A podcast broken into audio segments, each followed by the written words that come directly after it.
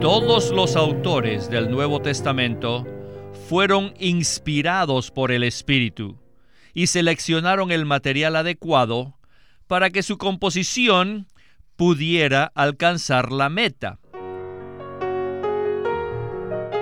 Bienvenidos al estudio Vida de la Biblia, un programa radial compuesto de segmentos del ministerio hablado de Witness Lee, que se centra en el disfrute de la vida divina conforme a lo revelado en las Santas Escrituras. Los invitamos a que visiten nuestra página de internet radiolsm.com y allí podrán escuchar gratuitamente todos los programas radiales del Estudio Vida. radiolsm.com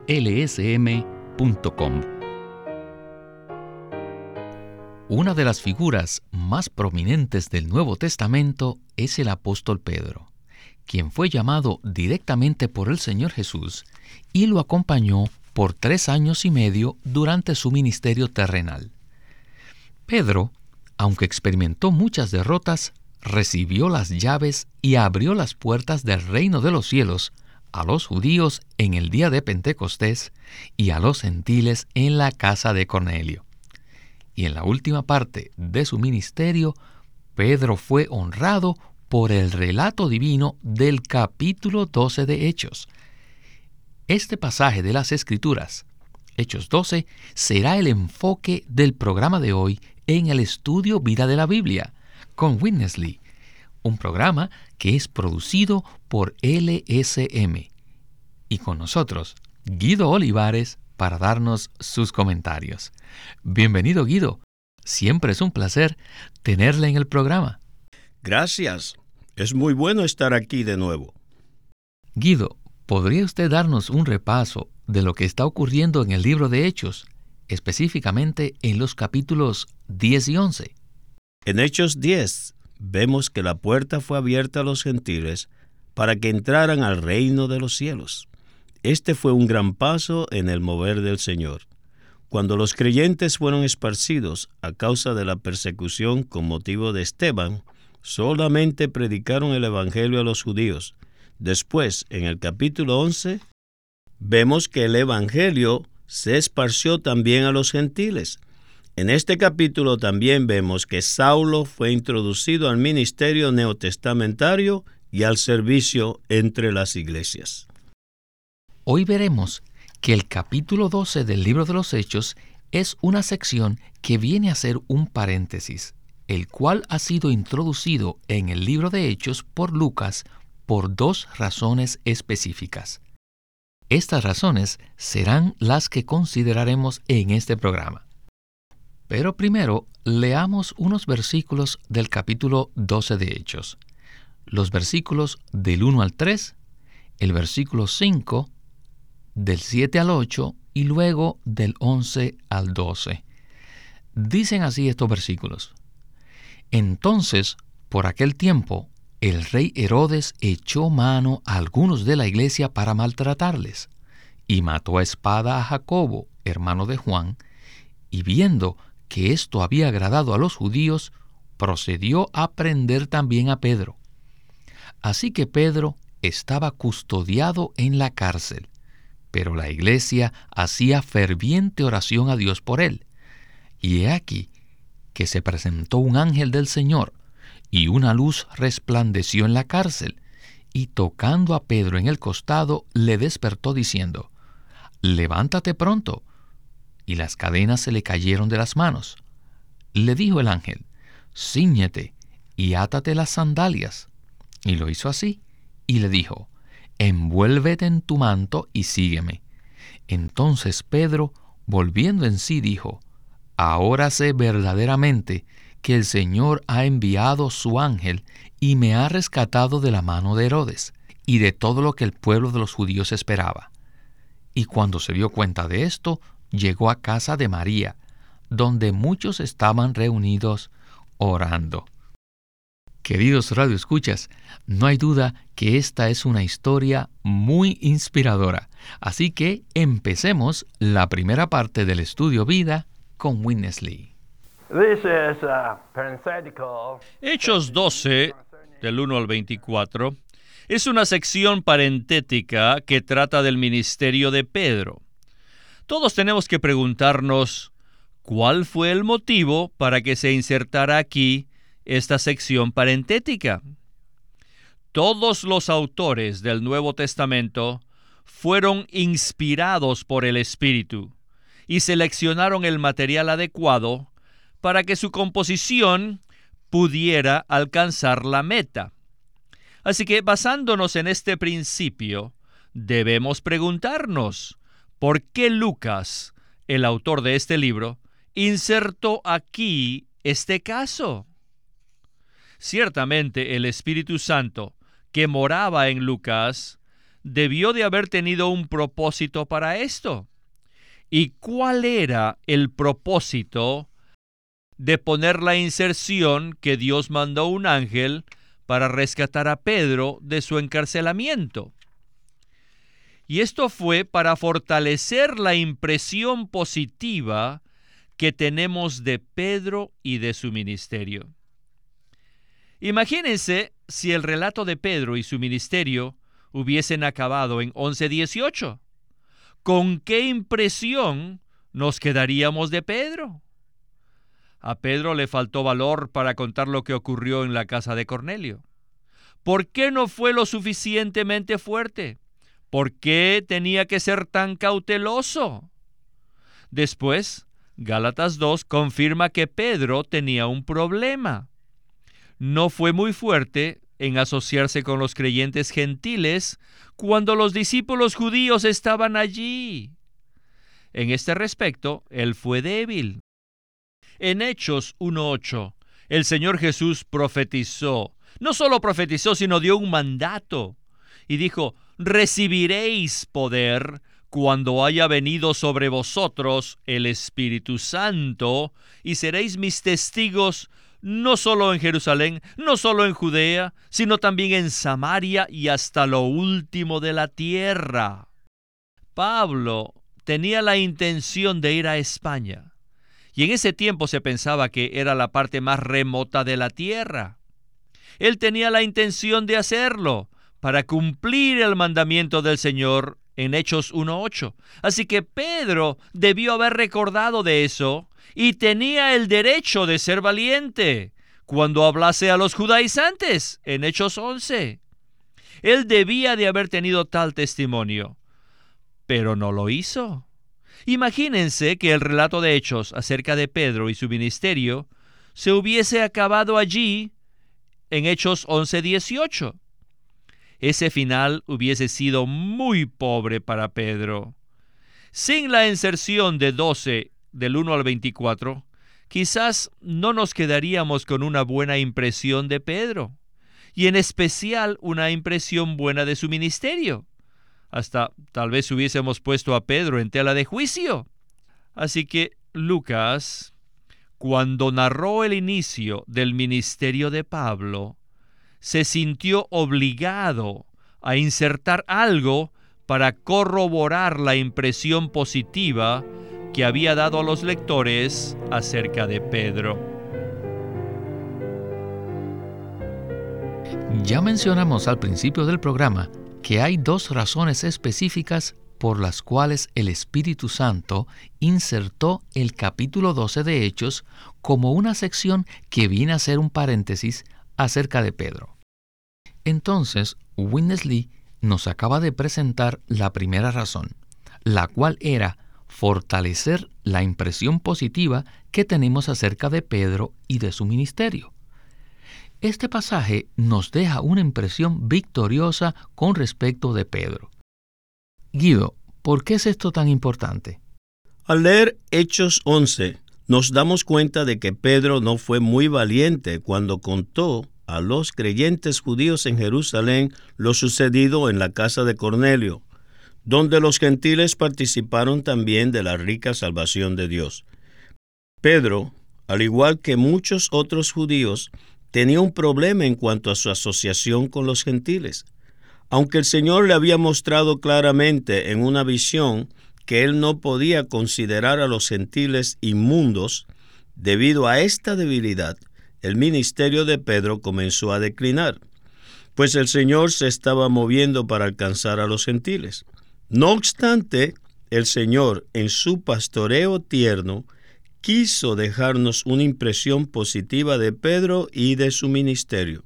Por eso tenemos este relato maravilloso en Hechos 12, el cual nos muestra cómo Pedro fue rescatado milagrosamente de la cárcel. ¿Qué tal entonces si continuamos con el estudio vida de hoy?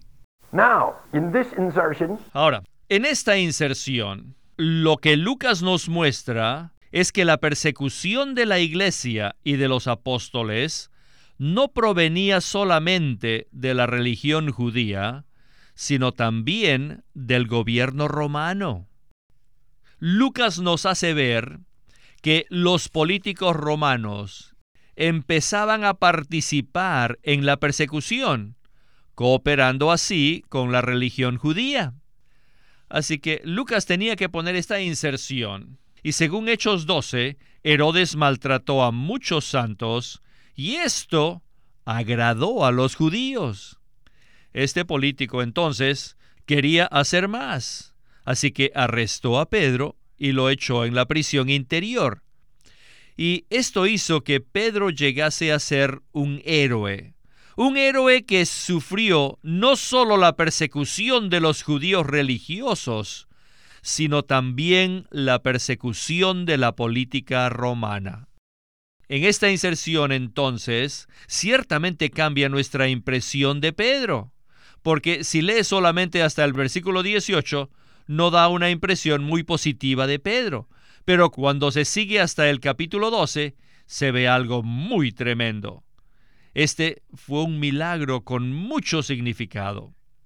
Herodes fue un gran político en el imperio romano.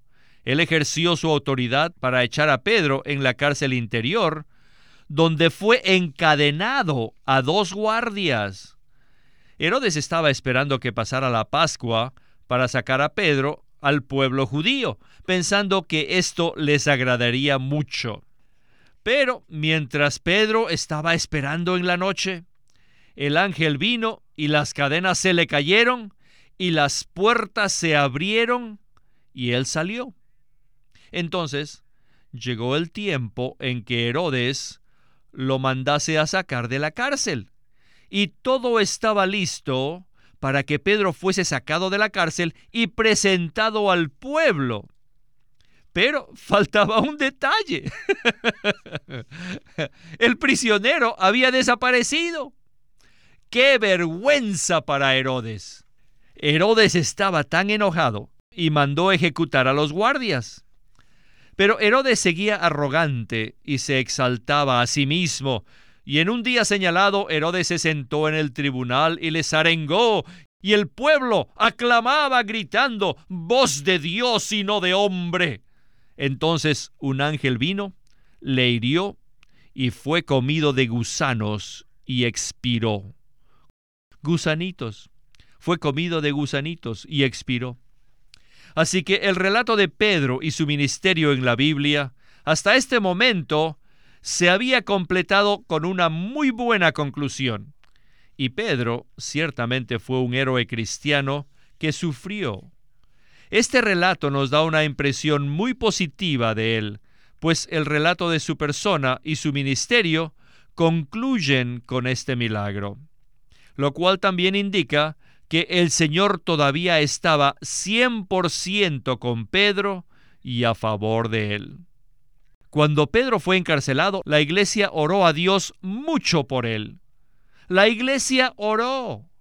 Tal porción de la palabra ciertamente nos revela que en la esfera invisible se libraba una batalla en el aire, una batalla entre Dios y su enemigo, entre las fuerzas espirituales. Aparentemente el conflicto era entre Herodes y Pedro, pero en realidad era una batalla entre Dios y su enemigo. No hay duda que Herodes fue instigado por Satanás, el maligno, y Satanás estaba detrás de él. Aún es posible que estuviese dentro de él. Por esta causa, la iglesia peleaba la batalla con Dios contra el maligno Satanás no por medio de la carne, sino por medio de la oración.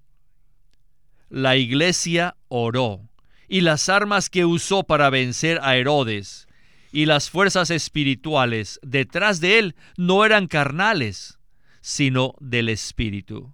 Así que número uno, la iglesia oró. Y número dos, quiero también mostrarles a las hermanas que las oraciones en favor de Pedro fueron ofrecidas principalmente en la casa de una hermana, en la casa de María, no en una casa de hermanos. Y esto nos muestra que en la vida de iglesia, hablando en forma práctica, las hermanas siempre toman la delantera en cuanto a la oración. Esto es correcto, porque conforme al principio fundamental de la palabra, los hermanos deben llevar a cabo las actividades y las hermanas por su mayor parte deben cumplir con una labor de apoyo, y la principal labor de apoyo es la oración. El Señor es el que rige a los reyes. Y Herodes era un rey, un rey arrogante. Entonces el Señor ejerció su señorío y envió un ángel, solo un ángel, con el fin de disciplinar a Herodes, a quien Satanás había instigado, usurpado y usado. Ahora pueden ver que el Señor Jesús peleó la batalla y ganó. Pues bien, Guido, Ahora se nos presentó la segunda razón por la cual el Espíritu insertó esta sección en el libro de Hechos, ya que este pasaje nos muestra las dos fuentes de la persecución que sufría la Iglesia. La religión judía y el gobierno romano estaban unidos para perseguir a los apóstoles y a la Iglesia de Dios.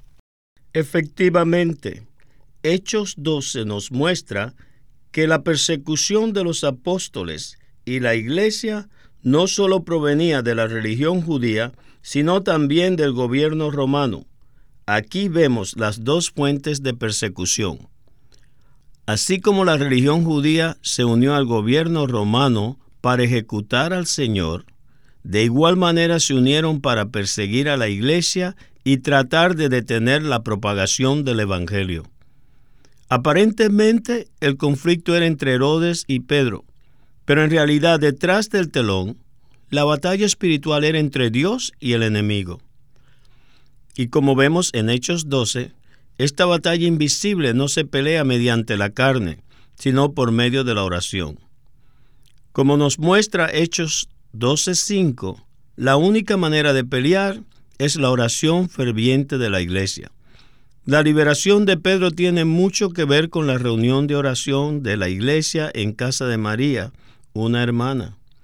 La iglesia oraba no en casa de un hermano, sino en casa de una hermanita. Esto nos muestra que en la vida de la iglesia las hermanas deben tomar la delantera en cuanto a la oración. Según el principio que rige en la palabra, los hermanos deben realizar las actividades mientras que las hermanas deben apoyar y la principal labor de apoyo es la oración. Amén. Bueno, nos falta una sección más. Continuemos pues con Witness Lee para oír la conclusión del estudio vida de hoy. Hechos 12:23 declara que Herodes fue comido por los gusanos, pero la palabra de Dios creció. La palabra de Dios, les digo, es el Señor mismo. La palabra de Dios creció, pero el opositor expiró. Entonces aquí se ve que la palabra de Dios creció y se multiplicó. La palabra creció en los creyentes y la palabra se multiplicó con la iglesia. Cuando los creyentes crecen, entonces la palabra crece en ellos. Y cuando las iglesias se multiplican, entonces la palabra se multiplica en las iglesias. Esto indica, queridos santos, que en los tiempos antiguos todos los creyentes y todas las iglesias estaban llenos de la palabra y eran uno con la palabra. Y esto indica que cuando la palabra estaba creciendo, todos los santos estaban creciendo. Cuando la palabra estaba multiplicándose, todas las iglesias estaban multiplicándose. Esta es una señal fuerte de la victoria del Señor sobre el maligno. Aleluya. Yo también tengo que decir aleluya. Me alienta mucho Hechos 12:24, que dice, pero la palabra de Dios crecía y se multiplicaba. Este versículo indica que el ministerio de Pedro concluyó de una manera triunfante. Sí, como resultado del ministerio de Pedro, la palabra de Dios crecía y se multiplicaba. Este es el fin glorioso del ministerio de Pedro. Es maravilloso que el relato divino honre a Pedro recalcando que como resultado de su ministerio, la palabra de Dios ciertamente creció y las iglesias se multiplicaron. En esto podemos ver un contraste. En el versículo 23 leemos que Herodes expiró y se lo comieron los gusanos. Pero en el versículo 24 se nos afirma que la palabra crecía y se multiplicaba. La palabra no crece ni se multiplica sola. Más bien, la palabra crece en los creyentes y se multiplica en las iglesias. El hecho de que la palabra de Dios crecía y se multiplicaba indica que los creyentes y las iglesias de aquel entonces estaban llenos de la palabra. Esto demuestra la victoria del Señor en contra del maligno y también afirma el fin glorioso del ministerio de Pedro. Esto me hace recordar Marcos 16, 7, donde leemos que después de la resurrección del Señor, el ángel le dice a María, pero id, decid a sus discípulos y a Pedro. Estamos muy familiarizados con la experiencia de Pedro. Él había negado al Señor rotundamente tres veces frente a los hombres y aún delante de las sirvientas. Así que estaba tan desalentado y tan triste por haber negado al Señor y se sentía tan avergonzado que él pensaba que su Señor nunca lo recibiría. Sin embargo, unos días después, en la resurrección del Señor, el ángel le dice a María que fuera a los discípulos y a Pedro. Estas palabras y a Pedro son palabras muy dulces y muy tiernas, por medio de las cuales Cristo pastorea a Pedro. Lo mismo sucede con nosotros. Pese a que éramos sus enemigos, el Señor nos amó y fue a la cruz por nosotros. ¿Cree usted que el Señor nos abandona cuando fracasamos? Claro que no. El Señor permitió que Pedro fracasara rotundamente al negarlo tres veces, para que Pedro no confiara más en sí mismo y no se apoyara más en su fuerza natural. Pero después, el Señor Jesús vino a restaurar el amor de Pedro para con él y a encargarle el pastoreo de sus ovejas. Este es el corazón tierno y amoroso que tiene el Señor para con todos nosotros. Entonces, debemos animarnos al oír esto, debido a que todos hemos experimentado derrotas. Pero debemos entender que el Señor nos ama y permite esos fracasos para que ya no confiemos en nuestra fuerza natural y así dependamos completamente en Él. El Señor nos ama nos cuida con ternura y restaura nuestro amor para con Él. No hay nada que pueda separarnos del amor de Dios que es en Cristo Jesús. Muchas gracias Guido por haber estado con nosotros en este programa tan animante. Gracias por haberme invitado de nuevo. Qué gran placer.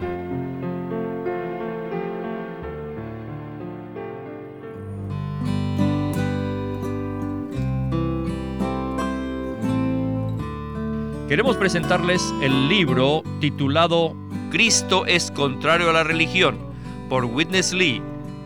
Este libro presenta el hecho de que el cristianismo tenga la Biblia o predique a Cristo no significa que esté en lo correcto. Los líderes judíos también tenían las escrituras y enseñaban acerca de Cristo, el Mesías, pero cuando éste se hizo presente, ellos no solo no le dieron importancia, sino que lo rechazaron. El llamamiento que Dios hace a los creyentes consiste en que acudan a la persona viva de Cristo y abandonen las tradiciones y las doctrinas muertas. Este libro se titula Cristo es contrario a la religión. Y en esta obra, el hermano Lee analiza la vida de Cristo en los Evangelios y descubre que tanto en palabras como en hechos, Jesús consternó y confundió a los religiosos de aquellos días. Siempre que el Señor Jesús era acosado con preguntas acerca de la religión, la política y la interpretación de las Santas Escrituras, Él manifestaba su desagrado por el conocimiento doctrinal muerto y atraía a las personas, las magnetizaba a su presencia viva. Hoy en día también es lo mismo. Así que este libro hace eco al llamamiento que nuestro Señor nos hace a salir de todo lo que no sea Cristo. Cristo es contrario a la religión, por Witness Lee. El estudio Vida de la Biblia es una producción de Living Stream Ministry que presenta el ministerio de Watchman Nee y Witness Lee. Witness Lee sirvió fielmente al Señor durante más de 70 años y culminó su labor con este exhaustivo comentario de todas las escrituras llamado El Estudio Vida de la Biblia. El estudio vida de la Biblia se centra en la experiencia de Cristo como vida, en el aspecto práctico de la unidad de los creyentes. A través de los mensajes del estudio vida, Winnesley recalcó la importancia de que nosotros crezcamos en vida y ejerzamos nuestra función como cristianos a fin de que el cuerpo de Cristo pueda edificarse a sí mismo en amor. Queremos animarlos a que visiten nuestra página de internet libroslsm.com. Allí encontrarán los libros impresos del Ministerio de Watchman Nee y Witness Lee, la Santa Biblia versión recobro con sus notas explicativas y también encontrarán folletos, himnos, varias publicaciones periódicas y libros en formato electrónico. Por favor, visiten nuestra página de internet libroslsm.com. Una vez más, libroslsm.com. Llámenos a nuestro teléfono gratuito 1-800-810-1149. 1-800-810-1149. Además, si desean, pueden comunicarse con nosotros enviándonos un correo electrónico a estudiovida.com lsm.org. Una vez más, estudiovida arroba lsm.org.